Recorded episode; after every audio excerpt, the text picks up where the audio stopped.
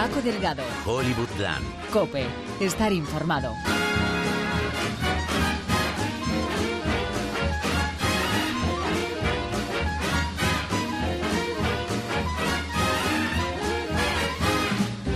Muy buenas a todo el gentío, a toda la grada de oyentes de Hollywoodland que están atentos al aparato, como los antiguos, al aparato.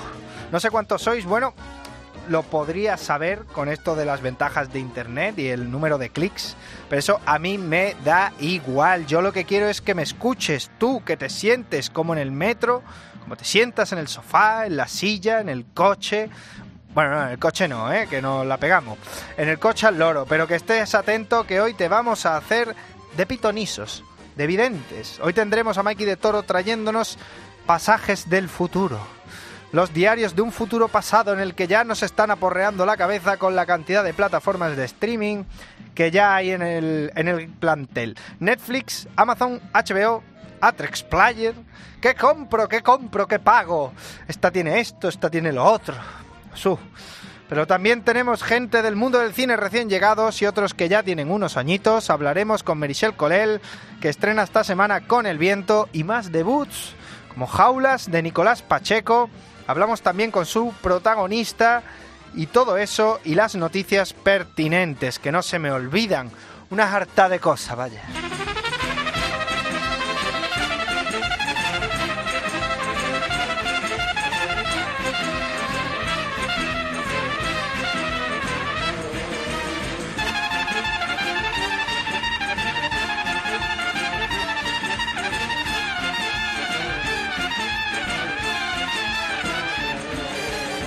Y en tema televisión, lo que es ya casi el equivalente actual son las plataformas de streaming, a la tele, a, la de tubo.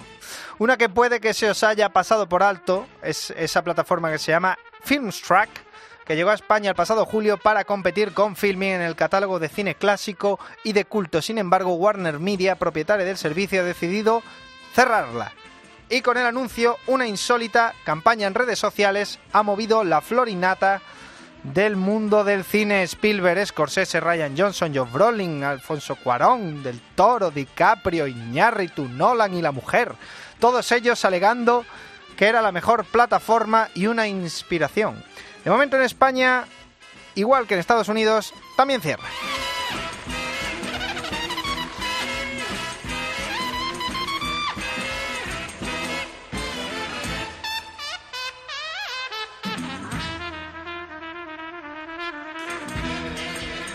Pero no desesperéis, porque a Rey muerto, Rey puesto.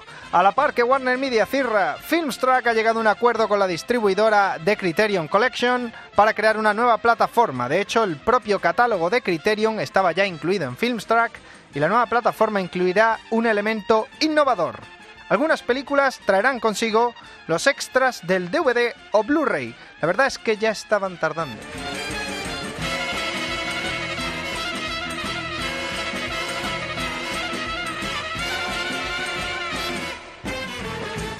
Paramos un momentito de plataformas y vamos a un tema casting. En plena promoción del evento crossover de las series de la CW basadas en DC Comics, Warner TV quiere seguir echando leña a la maquinaria. La campaña de marketing se intensifica aún más con un anuncio la mar de polémico.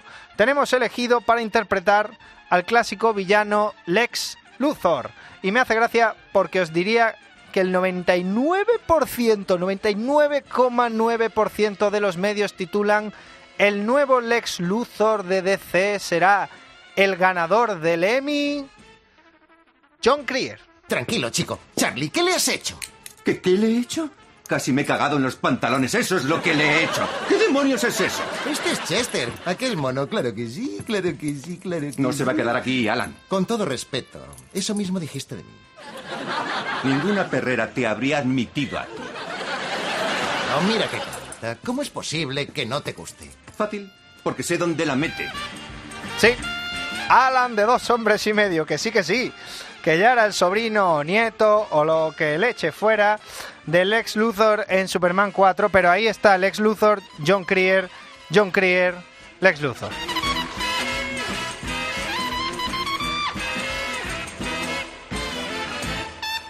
Venga, volvemos a las plataformas porque hay una por la que, por lo que sea, nunca hablamos de ella en esto de las guerras streaming, Apple.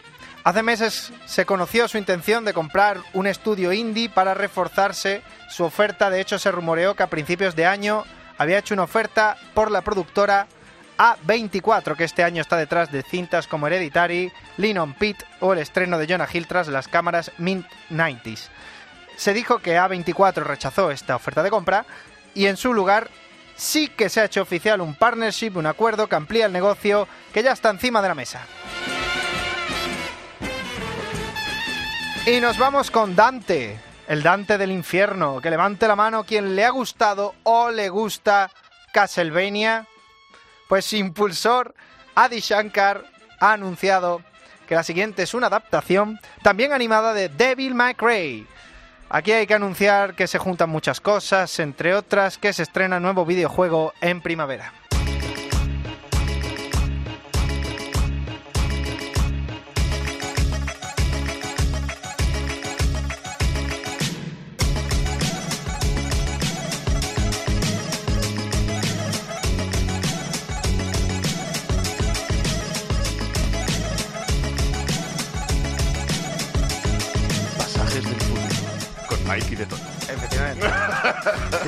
Gustado, ¿eh? El, el avance del sumario.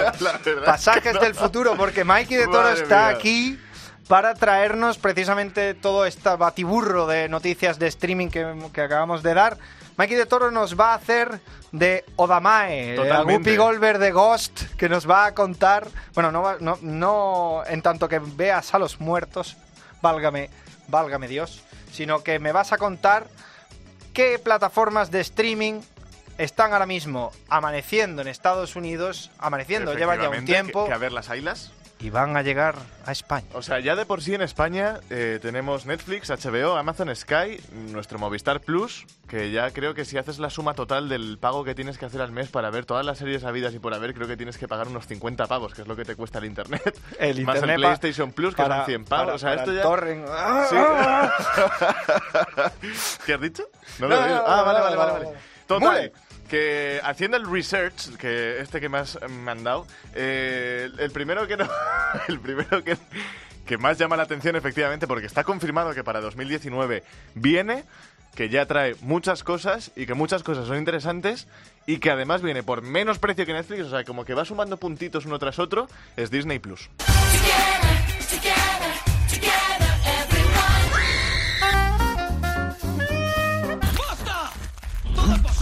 Inferiores a mí.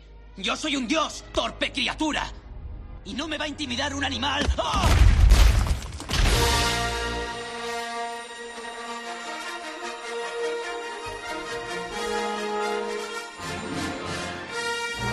Cada vez que últimamente oigo esta música y se me baja un poco el hype, pero bueno, porque las últimas... Últimamente, Pero ¿no? Los últimos cinco años. Sí. Yo creo que es música hasta de ascensor ya. pero bueno, da igual.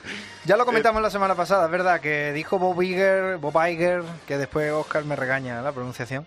Bob Iger que, que sí, que iba a ser más barato de Netflix. que iba a ser más barato y luego tiene contenido bastante interesante. Por ejemplo, la serie, la primera serie de High School Musical, que yo no, no puedo aguantar más. No, no, no. O sea, cada día que lo pienso es un día que voy tachando de mi calendario y digo, ¡Mo! No Sigue, sigue haciendo chistes, pero estaría bien sacar el corte de la semana pasada cuando en los tíos más sexys del mundo dijo que él quería a Zac Efron en Por la eso lista. estoy diciendo. Lo dijo, lo dijo. Como no va a estar es Zac. Efron, no va a valer la pena esa serie, ya lo digo. Las películas son una maravilla.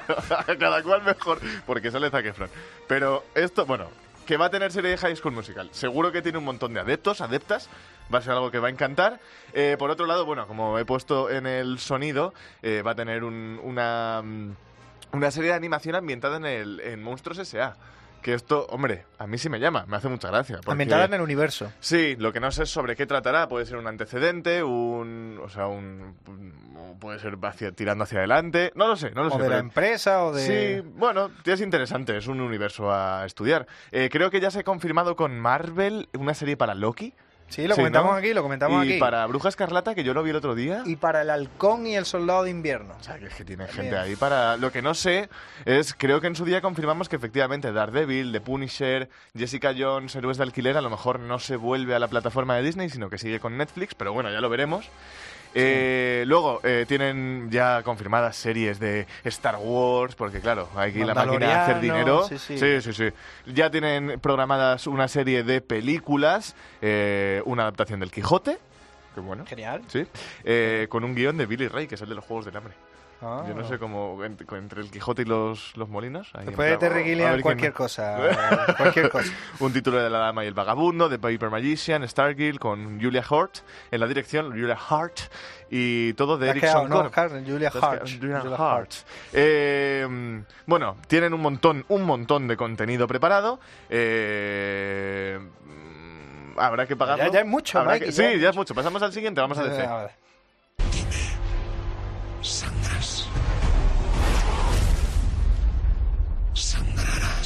Esa que haremos nosotros para pagarlo. Eh, a ver, yo lo he visto este no es tan corte. caro, ¿no? Ojo, he visto este corte primero en español y lugo en latino y he flipado. Lo hacen fatal, tío.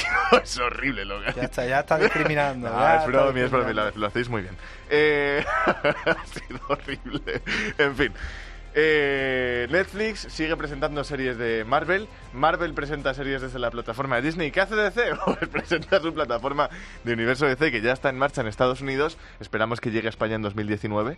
Algo veremos, porque. Esperemos, tienen- esperemos, porque esto, esto sí que es un ejercicio de, de evidentismo, porque no tenemos ni pajolera idea, No. porque nadie de DC ha dicho, Ha que, dicho va, que va a hacer Pero con bueno, la plataforma eh, fuera de Estados Unidos. Estimamos que sí. Yo puedo hacer de pitonisa y decir, oh, oh, bola de cristal, en el año que viene aparecerá. Bueno, yo me la juego, me imagino. Hombre, no será si no pierden más pasta. Pero esta gente, bueno. Eh, tienen algunas cosas ya metidas ahí, como la adaptación del cómic de Jóvenes Titante, Titanes, que creo que ha sido desastroso.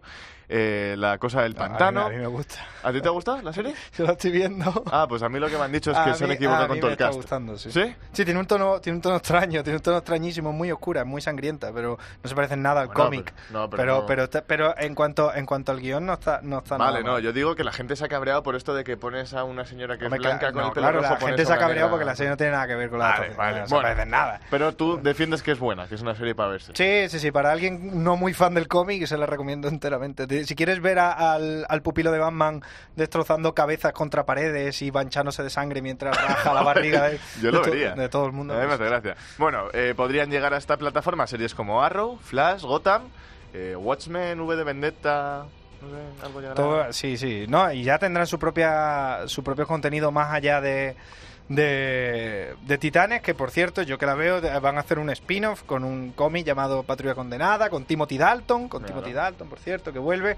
Eh, también una serie de La Cosa del Pantano, tienen una serie de animación de Harley Quinn. Que la también cosa del pantano te lo estabas leyendo tú además, el cómic hace poco. Yo no- sí, la está releyendo, releyendo. Releyendo. es clásicos. Bueno, que el siguiente es Apple. Tú eres obra del Apple II. Para que lo sepas, a mí me destruyó el Apple II y su sistema abierto que permitió a hackers y radioaficionados fabricar emisoras o lo que fuera. Y luego casi acaba con Apple cuando os gastasteis todo el dinero en él y desarrollasteis nada menos que ningún producto. Ningún producto, Paco, porque no sabemos qué va a traer todavía la plataforma de Apple. Hay cosas confirmadas, como por ejemplo, yo es que es, un- es una saga de novelas que no conozco, pero tú sabes que es Fundación de Isaac Asimov. Sí. ¿Sí? Pues yo no lo no sé. No sé. Lo siento. Bueno, es bueno. ¿Mm? Es bueno. Sí, tiene su, tiene su público, tiene su Bueno, público. pues el señor Asimov público- tiene su público con el paso de los años, sí. Su público podrá celebrar que la protagonista va a ser eh, Jennifer Aniston. Vamos a Oh. Bueno, ¿No? ¿No te gusta? ¿No le gusta Jennifer Aniston? No le gusta Jennifer Aniston. no sé si es lo que tenía en mente Isaac Asimov, ¿eh? también te digo. Y Reese Witherspoon, que no sé quién es. Así que voy a pasar. ¿Cómo a- que no sabes quién es? Es que no he visto la foto, tío. Pero bueno, ¡Ahí va! ¡Me están gritando! una rubia muy legal. No sé quién es. Es una rubia muy legal. No sé quién es. Eh, Criterion. Hello, I'm Edgar Wright, and I am in the Criterion Closet. I've been trying to make this happen for a number of years, and it hasn't happened yet. But today, when I'm quite jet lagged, uh, I'm going to attempt to tell you some stories about some Criterion titles and also put them in my bag and take them home with me. Que me This is está the hablando en inglés. So let's Ah, see what tradúcele a, la- a los oyentes. Bueno, básicamente ha venido a decir que ha estado en el sótano, o digamos en la trastienda de las películas Criterion, donde tienen todo el catálogo ahí escondido, y que se va a llevar unas cuantas a casa. Vamos, básicamente. ¿Pero quién es? ¿Quién es? Es Edgar Wright, director de películas como Baby Driver, como Scott Pilgrim contra el mundo, como... Dice que lo está haciendo de memoria, ¿eh? El otro, el otro día vi, el otro día vi una cojonuda en la que... ¡Ah, era buenísima, tío!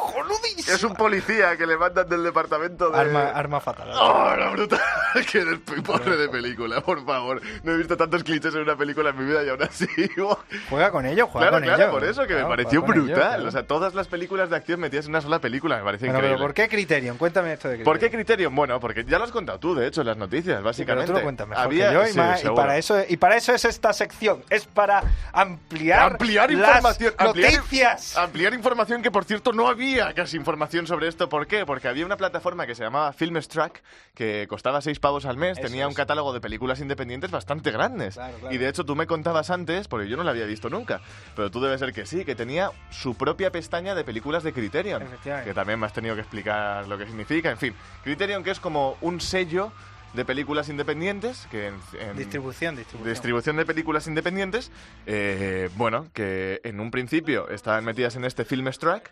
Eh, cuando ha caído Filmstruck, lo que he leído es que personas como Guillermo del Toro o Christopher Nolan han pedido por favor que vuelva y de mano de Warner eh, vamos a tener la vuelta de... Con criterio. Eso es, Efectivamente. ya está. Entonces, ¿cuál, Lo que no ¿cuál sé es- vendrá? ¿Cuál vendrá? Vamos a ver, vamos a echar las cartas. Vamos a echar las cartas. ¿Cuál llega antes? Yo creo, que, yo creo que el primero que va a llegar es Apple, tío. Porque Apple, probable. Apple o Disney. Es que Yo apostaría, yo apostaría por Disney por cuestión de marca, Oscar pero también también es verdad que. Apple tiene la ventaja de que ya Es que mismo ya tiene puesto. el tema de los de, del fíjate la tontería, ¿eh? A ver. Pero los coches van a venir con aplicación de Apple. Cualquier coche que tenga pantalla en el asiento de atrás va a tener sistema Bueno, es que- por, con- por narices de Apple. Lo es que- una fricada. Hace años, hace años que yo, es verdad que no sabía si el negocio del tema de las pantallas en los asientos de los coches Iba a salir iba en alza, pero si eso sigue manteniéndose, eh, la gracia es que si le metes un sistema de iOS al coche, eh, tendrías que tener la plataforma. Claro. Esa seguramente me- meterán restricciones. Lo que he leído aparte es que eh, Apple lo va a lanzar eh, en 2019 para todos los que tengan el servicio de Apple TV, va a ser gratis. O sea, que ya estaría pagado. Que esa es otra cosa a tener en cuenta, porque hay mucha gente que tiene Apple TV en casa. Entonces creo que viene ya. Que lo que, lo que he leído antes, no sé si será verdad, no sé, igual luego cuando llegue resulta que no, lo podéis buscar si no me creéis, Bueno. pero pone que va, va a venir incluido en el precio del Apple TV. En Bueno, cualquier caso, que la gente no se vuelva loca. Vamos a la última. Bueno.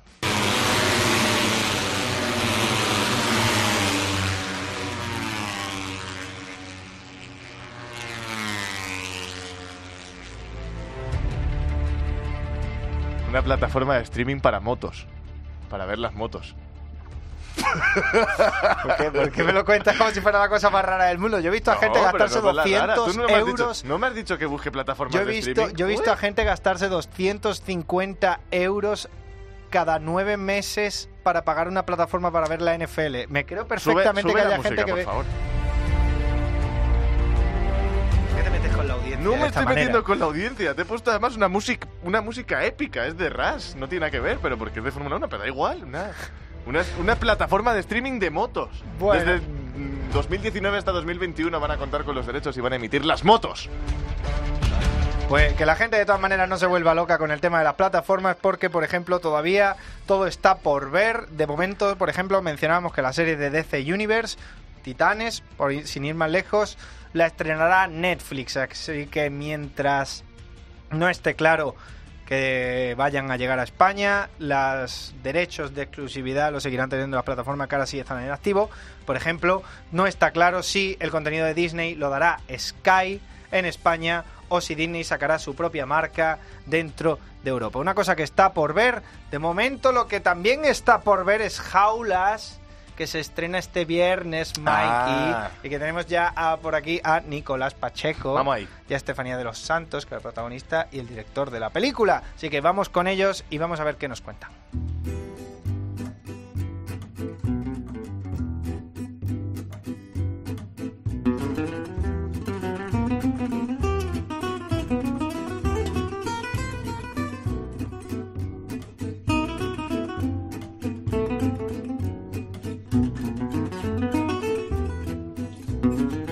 Pues ha llegado el momento de en Hollywoodland de hablar de una película que se estrena esta semana, de Jaulas, y tenemos aquí a Nicolás Pacheco y a Estefanía de los Santos, que es la, la protagonista de la película, y el director, correspondientemente.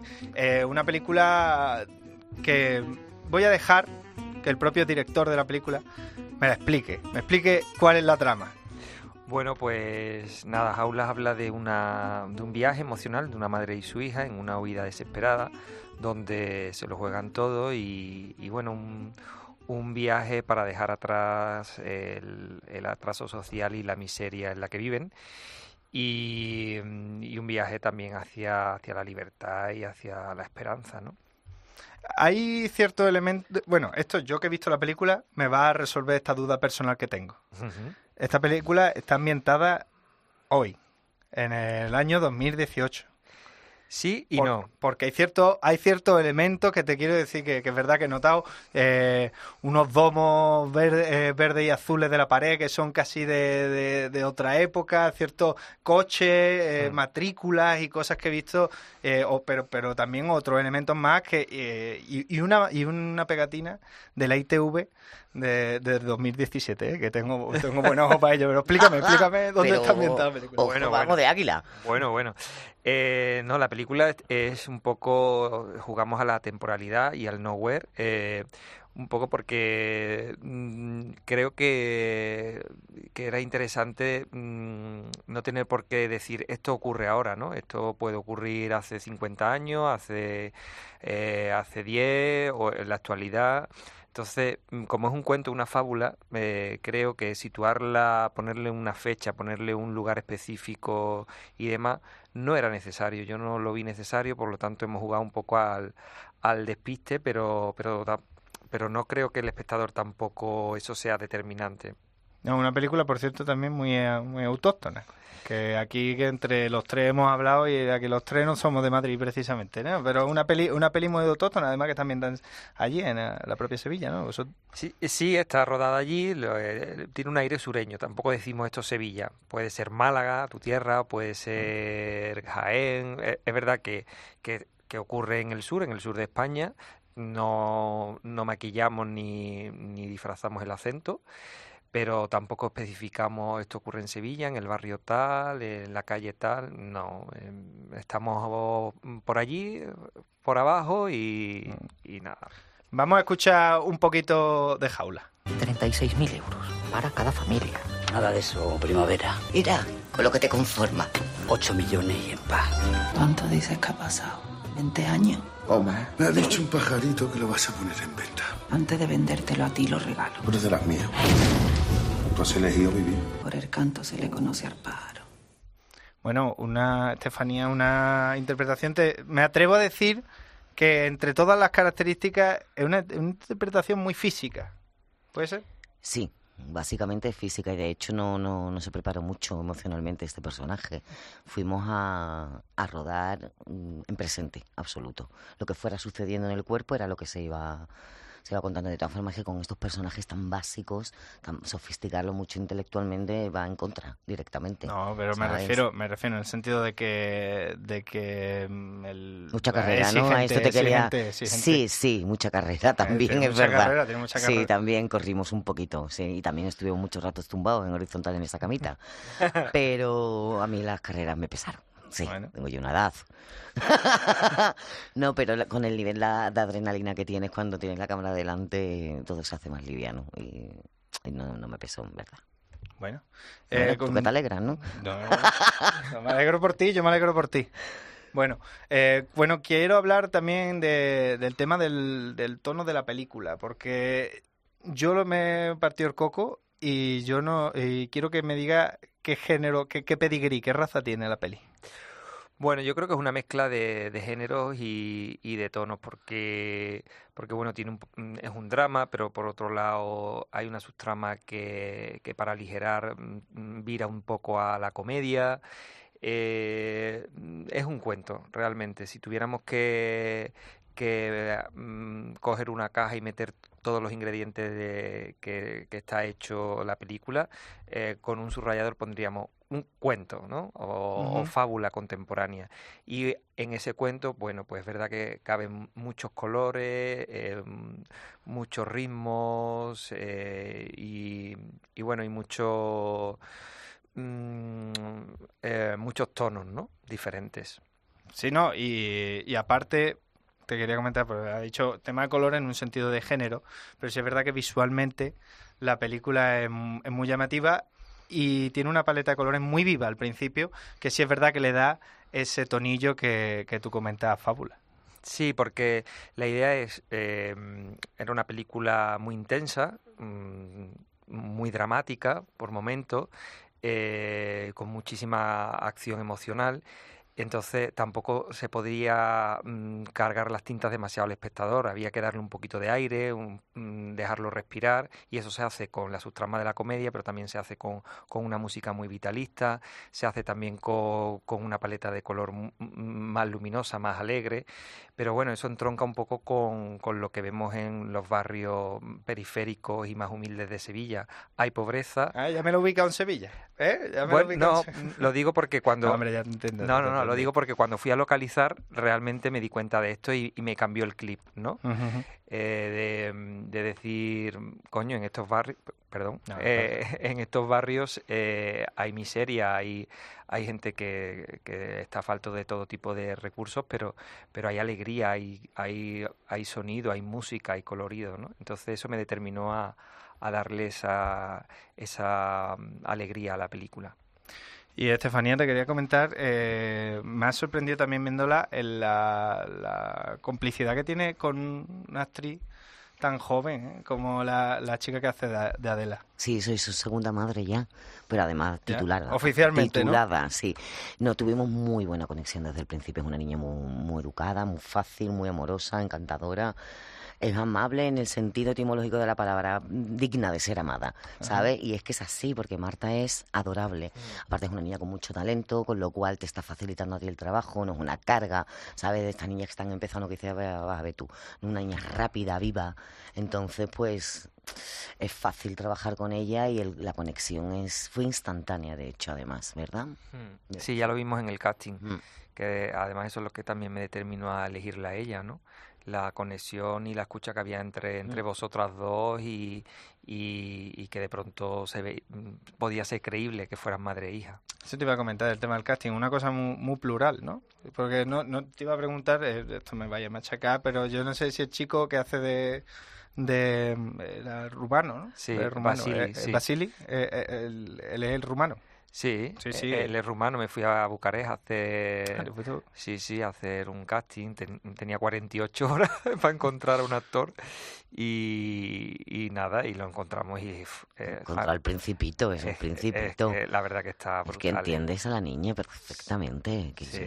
Y eso, y te voy a decir, eh, lo del tema de irte a Bucarest a buscarlo no es cosa, no es ninguna minucia, ¿eh? que alguna vez hemos hablado en este programa con algunos directores que nos han dicho, bueno, toda la complicación de que encontrar a alguien, sobre todo hemos visto con temas de países del este, que se tiran por, por buscar a alguien de aquí, que haya estado en películas de aquí, y le dicen, mira, eh, te voy a enseñar un poquito, un par de frases en ucraniano, y te voy a enseñar un par de frases tal, y no me mira, no me mira así, porque es que no, es ninguna no es ninguna chorra, como dicen, eh, te- irte a Bucarest y con tanta premura, porque todo tema de tiempo de rodaje, Sí. todo apretado. Y además a jugar a nuestro favor, porque mm, él, que solo sabía inglés, que de pronto está en un rodaje que todo es en castellano, que no conocía a nadie, ese... La cara de estupefacción era real. Real, Vamos, era real. real totalmente la criatura. quiénes son esta gente, dónde estamos, a dónde vamos. Pero él no sabe nada de español. Él no sabía Nada. absolutamente nada. O sea, que lo que ha dicho es fonético, o sea, él se lo aprendió fonéticamente. Exactamente, sí, Sí. sí, sí. Hombre, tiene un mérito, ¿eh? Sí, sí, sí. No, él, él es un máquina, eh, vamos, es maravilloso él, sí. No, claro, nos dicen a nosotros no aprendemos cuatro frases en ucraniano, yo por lo menos te digo ya dónde iba a acabar la frase en ucraniano. en Melbourne. Eso seguro. Pues bueno, eh, a- ya a partir de ahora, te, me va a perdonar, te, te pregunto a ti directamente, ¿qué hay ahora, Nicolás? Pues ahora hay promoción. No, no, eh, me refiero ah, para, ti- para Nicolás Pacheco. ¿Qué hay ahora del próximo proyecto? Sí, sí, sí. Pues nada, estoy ahí, tengo ahí una escaleta de un, de un guion. eh, lo que pasa es que ahora mismo no tengo tiempo para ponerme a trabajar en ello, Ahora pero, pero está guay, estoy muy contento. Eh, te- veo ahí cosas y, y estoy deseando, deseando ponerme. ¿Nos quedamos en Andalucía rodando o vamos a, a Sí, expandirnos? nos quedamos, nos volvemos a quedar Nos por ahí. me parece magnífico. Sí. Pues Estefanía de los Santos, eh, Nicolás Pacheco, muchísimas gracias por estar en Hollywoodland con nosotros y... Ustedes. Nada, que vaya todo muy bien en la promoción. Muchas gracias. Gracias. Chao. Hablas demasiado, piensas demasiado. Te ¿Quién dijo eso? Gary Cooper, Henry. Como lágrimas en la lluvia. Yo vivía como Robinson Crusoe. Era un náufrago entre 8 millones de personas.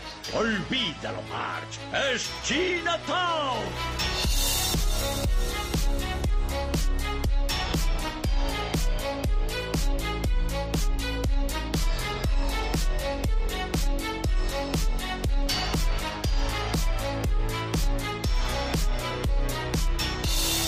Que os habéis dado cuenta, ¿eh? Esta es la sintonía que suele ir al principio y ahora va al revés. Ahora volvemos al tema del cine, hemos hablado de televisión y ahora, ¿os acordáis con qué abrimos precisamente noticias la semana pasada?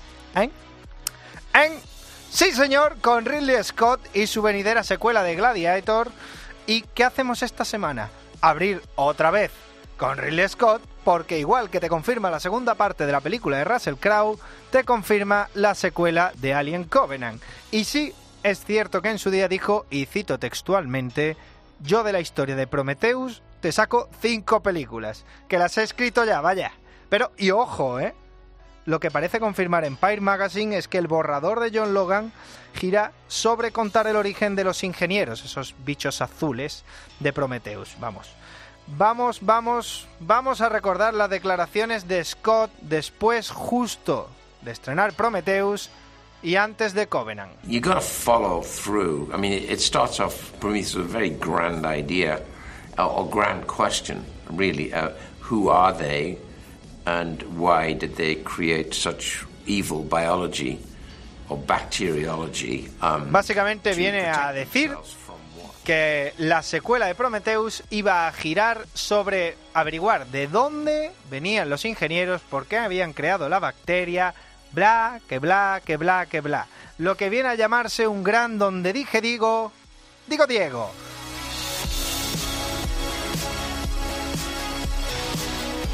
Porque para el que se acuerde o la haya visto, la trama de los usodichos ingenieros se la cepilló el señor John Logan ya en Covenant, así. Puff, de un plumazo. Y ahora que no, que volvemos para atrás. Cara de que te cuento esto y que te cuento lo otro. No, si es que...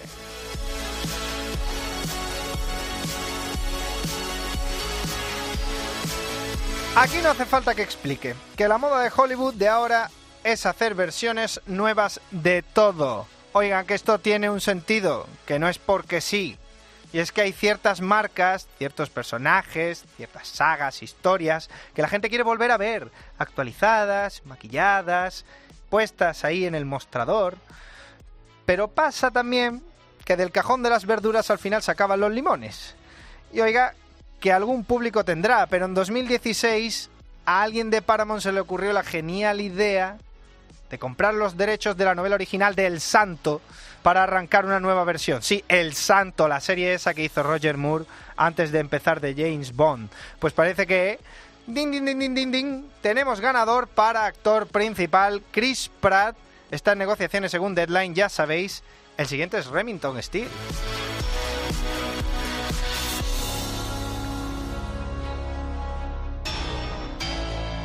Hablando de rehacer y volver a montar, Netflix se ha hecho con los derechos para adaptar junto a Working Title, el brazo británico de Universal, una nueva versión de la novela de Daphne du Maurier, Rebecca.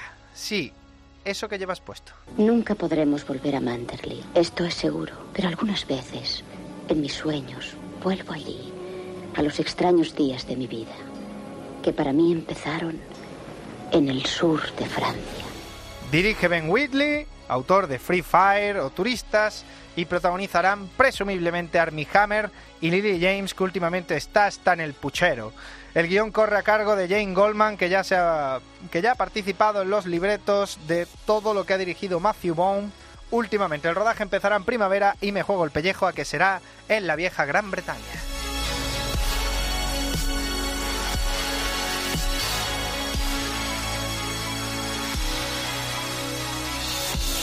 Y nos vamos con rumores. Para los fans de Wes Anderson venían semanas comentándose en los rincones que lo siguiente del director tras Isla de Perros será un musical ambientado en la Francia de la post-segunda guerra mundial. Sacad boli y papel. Confirmada parece ser Tilda Swinton y se rumorean Brad Pitt y Natalie Portman. Todos repiten con Wes. ¿Repiten? ¿Brad Pitt? ¿Pero cuándo? ¿Cuándo repite este? Es en un anuncio rodado en Francia, precisamente, para la tele. Buscadlo, buscadlo, que está por ahí. Y antes de terminar, tenemos también que irnos de nuevo al cine, porque esta semana se estrena también con El viento, ópera prima de Merichel Colel, y precisamente con la directora de la película. Vamos a tener un par de minutitos de charla, o más.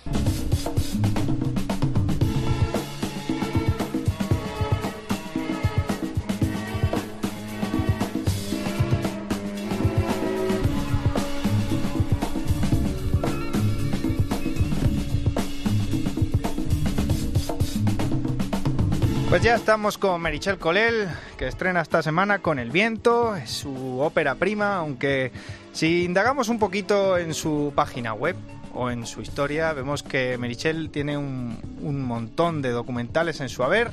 Una, una- bueno, una chica, tiene, tiene, tiene- no es ninguna niña, pero es una chica, Merichel, si me lo permites, y, y que ha estudiado en, en Argentina, que ha dado el salto del charco y que se nota tanto en sus documentales como en esta propia película que, que estrena esta semana. Merichel, encantado de saludarte.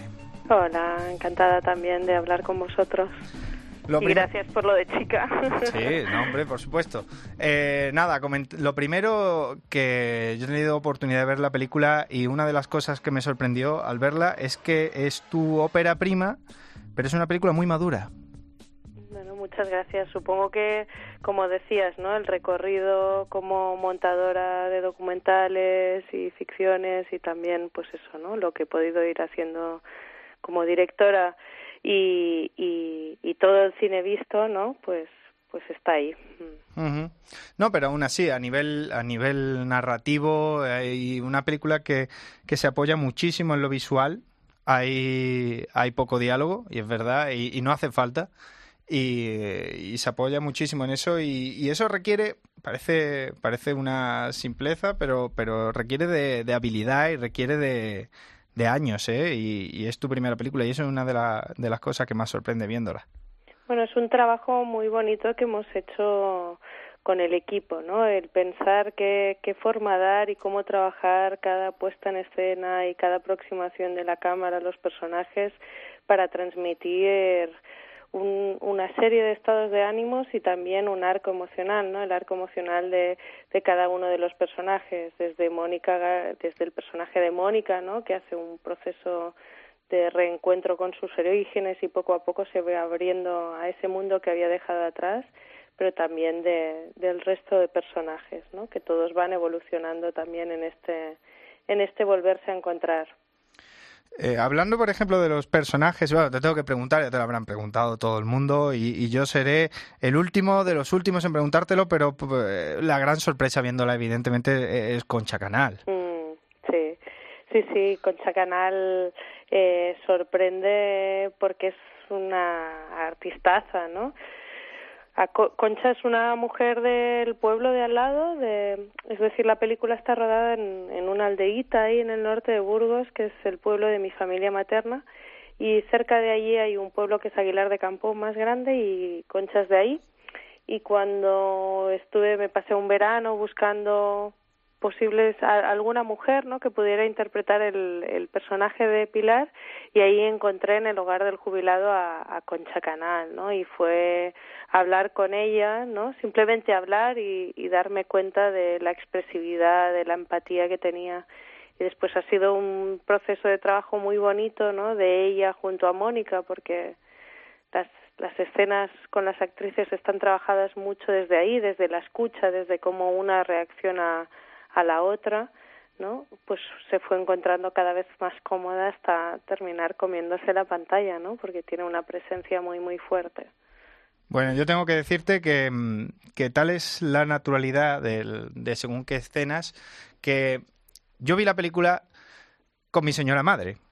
Y en un momento de la película, eh, yo ya eso lo, lo había indagado un poco y lo había mirado un poco por allí, pero, pero me dice, me comenta, ¿eh? en mitad de la película, dice, esta señora, eh, si es actriz, eh, tiene que llevar poco, ¿eh? porque la naturalidad que desprende, no, no, no en un sentido negativo, ¿eh? no en un Sí, sí, sentido sí. De, de, de verle fallos, sino de, de la naturalidad con la que hacen las cosas. Concretamente te diré que es eh, poco después de la escena donde recoge las patatas. Sí, sí, sí, sí. Claro, me acuerdo de, de un día que estábamos, porque al principio Concha, hay algo muy bonito en la película que es la primera vez de, de Mónica García, de Concha y la mía haciendo una película de ficción, ¿no? Y entonces la- en la película también jugábamos eso, en rodar en orden cronológico y jugar con ese nerviosismo y esa tensión que tiene uno al principio y poco a poco ¿no? A medida que te vas relajando, que confías más en los otros, que los otros confían en ti, que se va creando como esta familiaridad, pues que eso que pasaba fuera de cámara trascendiera dentro de cámara, ¿no? Y hay algo de eso que hace que las actrices puedan estar muy naturales, aparte de su talento, que por supuesto hay un talento ahí único, ¿no? Y me acuerdo que un día Concha me dijo, ah, o sea, tú lo que quieres es que esto sea como la vida misma, ¿no? Y fue como, sí. Claro, claro, evidentemente. es. Entonces fue, ah, bueno, pues entonces es muy fácil. Claro. Y, y a partir de ahí, pues sí, hubo un salto cualitativo en, en cómo se daba el trabajo de puesta en escena. Mm. Bueno, nosotros estamos hablando de, de madurez, de, de, que si Concha está así, asado, de que si tú tienes un bagaje con, con documentales, pero todavía no hemos, no hemos hablado de, qué va la película, para, para el que no lo haya, para, para el que se disponga a verla, lo esté pensando y le esté echando un ojo a la cartelera, cuéntale de qué va el con el viento. Pues con el viento es la película de un retorno. Eh, Mónica es una coreógrafa de danza que vive desde hace muchos años en Buenos Aires y tiene que volver porque su padre se está muriendo y, cuan- y llega tarde. Cuando llega al pueblo llega tarde. Entonces su madre le va a pedir que se quede con ella y, y la película gira en torno a esto, ¿no? A lo que significa volver, reencontrarse con la familia, reencontrarse con la casa y también con, con ese pueblo y esa tierra que se ha dejado atrás, ¿no? Cu- Cuando me comentabas que, que, que tú tienes herencia también burgalesa. Eh, ya es la pieza que me faltaba del rompecabezas, porque si la, protagonista se viene de Buenos Aires y, yo me faltaba ese, porque digo, no, Merichel Colel, el nombre no me suena, no me suena burgalés, pero ya me la, la pieza que me faltaba. Sí, mi segundo apellido es Aparicio, ¿no? Y cuando hablo de que la película está hecha en el pueblo y que yo viví en Buenos Aires, como que inmediatamente surge esa idea de que es un film autobiográfico, ¿no? Y no es exactamente eso. La película sí que nace eh, de un deseo personal, de un doble deseo personal, uno que es retratar el pueblo de mis abuelos y, y su generación, ¿no? Un modo de vida que desaparece con, e- con ellos eh, y al mismo tiempo también de, de hablar de lo que uno transita cuando vuelve después de estar un tiempo fuera, ¿no? En mi caso estuve tres años viviendo en Buenos Aires, ¿no? Y eso me hizo reflexionar cómo sería, ¿no? La experiencia de alguien que ha podido estar 20 años afuera y tiene que volver, ¿no? ¿Qué, qué, qué cargas, qué sucede?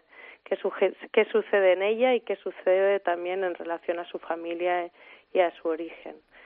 Y, y en relación a ella, eh, el- vemos en algún, en algunos momentos de la película donde el baile no solo es la, la profesión de la protagonista, es también algo más. Hay algunos momentos de la película donde donde Express eh, lo utiliza de forma expresiva y en, y en según qué zonas, zonas también poco sí más reservadas y, y lo utiliza en un plano más emocional y no y sí y sin contar nada más porque ta- tampoco es una película que si cuentas la, la última escena eh, la rompas pero pero sí es verdad Pero que, bueno, sí. que es verdad que el que ese elemento para para el personaje eh, es muy importante Sí, efectivamente era muy importante en la película trabajar sobre un personaje que es muy inhábil comunicativamente, o sea, no encuentra cómo hablar de todo aquello que no se ha dicho, que no se han dicho con su madre. Su madre tampoco no es una persona eh, fácil para encontrar las palabras para decirle todo aquello que no se ha dicho, ¿no? Entonces, en este espacio de no, lo no dicho, el personaje necesitaba un espacio de expresión, ¿no? Y para mí era muy importante que ese espacio de expresión fuera artístico. Y, y sobre todo, ¿no? Si uno piensa en la danza contemporánea, que es a lo que se dedica el personaje, eh, enseguida piensa que entra en choque ¿no? y en conflicto directo con un origen rural. ¿no? En la y entonces en la película también se habla un poco de eso, de que cómo arte y vida pueden pueden relacionarse no en conflicto sino que pueden encontrarse no y ahí sucede algo muy liberador y la película ha dado vueltas por una gran cantidad de festivales, ¿eh? desde que se estrenó por la, por la Berlinale. Eh, mucha, hay muchas ganas ¿no? de que llegue a taquilla. Sí, muchas ganas. Claro, ha sido, como dices, un largo viaje desde febrero hasta ahora, yendo como por diferentes países y pudiendo conectar con públicos de lugares muy distintos.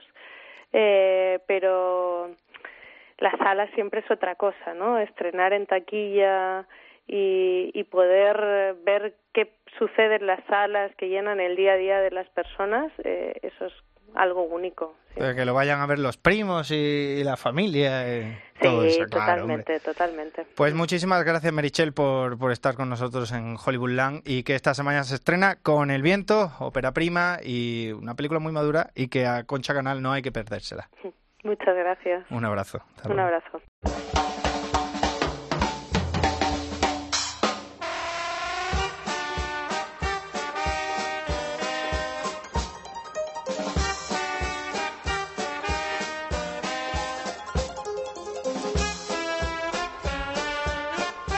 Y hasta aquí este Hollywoodland, anda que no venía cargadito, ¿eh? Si ya, ya os he avisado ya al principio, el que avisa no es traidor y vosotros no me creéis, que no me creéis. Recordaros que podéis escuchar el resto de programas en la web de cope.es, pestaña podcast a Hollywoodland, donde además están todos los programas de esta y de la temporada anterior. Si no, para no perderos, también está el Twitter, arroba Hollywood cope, y en el Facebook de Hollywoodland. Gracias, Mikey de, de nada, de nuevo por otro magnífico dibujo del presente y del futuro de, de este nuestro cine y a Oscar Gómez que ha estado en el control técnico. El martes que viene, hoy no me equivoco con el día, lo digo bien a la primera, el martes que viene... Vamos a ver motos. Más.